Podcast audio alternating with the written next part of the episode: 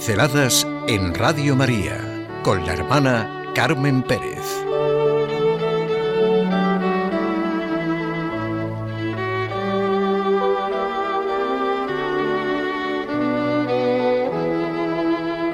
Moisés, San Moisés.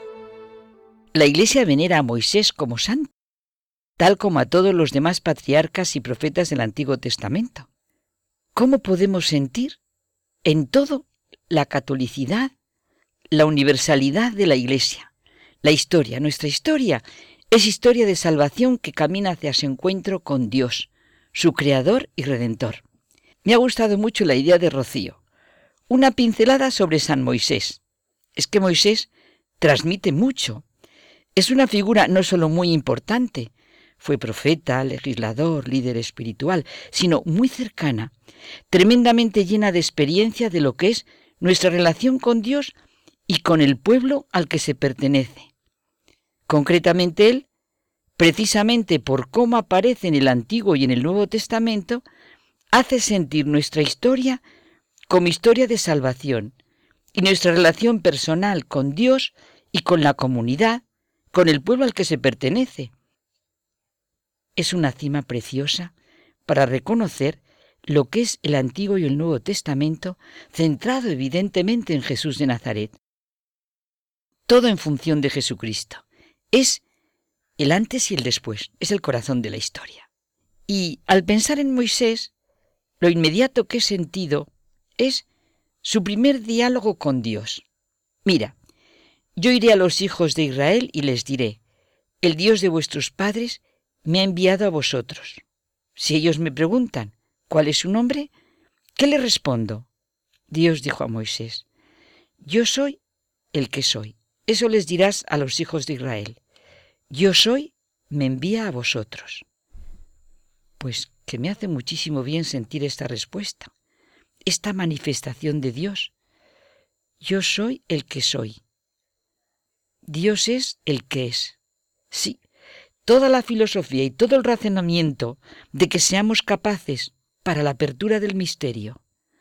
Dios es el que es, desde lo más alto hasta lo más profundo.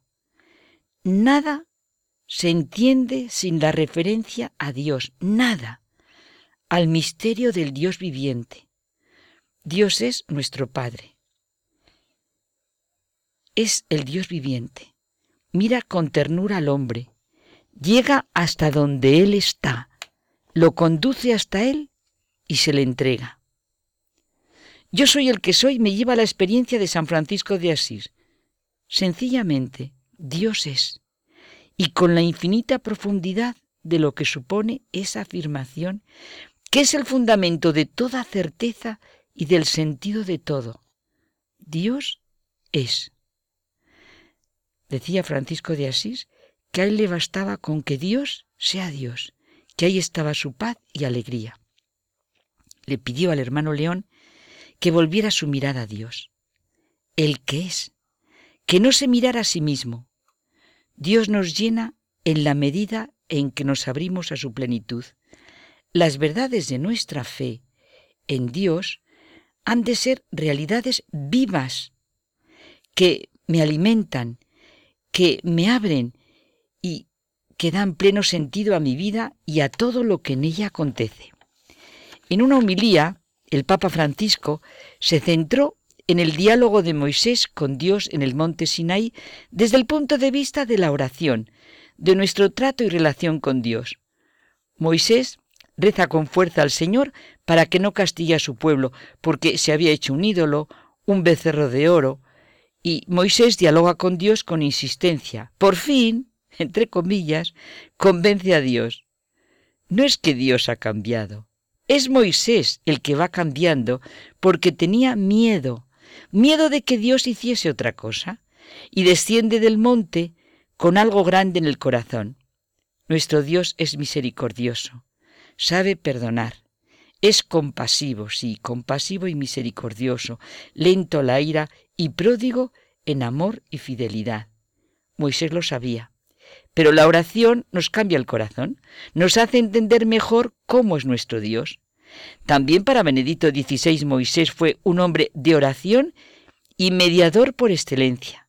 La infidelidad del pueblo escogido por el propio Dios muestra la tentación del hombre que quiere que Dios sea tangible y tocable y se oculta al misterio divino, construyendo un Dios comprensible correspondiente a sus propias medidas, esquemas y proyectos.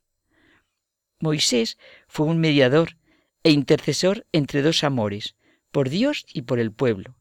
Por la salvación del pueblo él confiado. Ha sido considerado por los padres de la Iglesia una prefigura de Cristo. Es un precursor de Jesús en el Evangelio. Las enseñanzas y hechos de la vida de Jesús son comparados con los de Moisés para explicar la misión de Jesús y aparece en varios mensajes. En el Evangelio de Juan, Jesús aparece como el nuevo Moisés. Jesús en el diálogo con Nicodemo compara el alzado de la serpiente de bronce en el desierto, que cualquier hebreo podía mirar para ser curado, con su propia ascensión. En el discurso del Papa Perdón, he dicho una tontería. En el discurso del pan de vida responde a sus seguidores que Moisés hizo que cayera maná en el desierto, diciendo que no había sido él, sino Yahvé, quien había obrado el milagro. Y Jesús afirma que ahora es él el pan de vida, el que alimenta al pueblo de Yahvé. Todos recordamos perfectamente el hecho de la transfiguración. Dos hombres conversaban con él, eran Moisés y Elías, que apareciendo con gloria hablaban de la muerte de Jesús que pronto iba a tener lugar.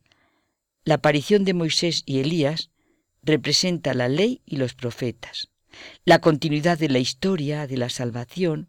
Jesús es el nuevo camino que reemplaza al antiguo, es su cumplimiento y nos enseña plenamente a sentir, sí, que Dios es, y a sentir a Dios como Padre y a rezar, Padre nuestro que estás en los cielos.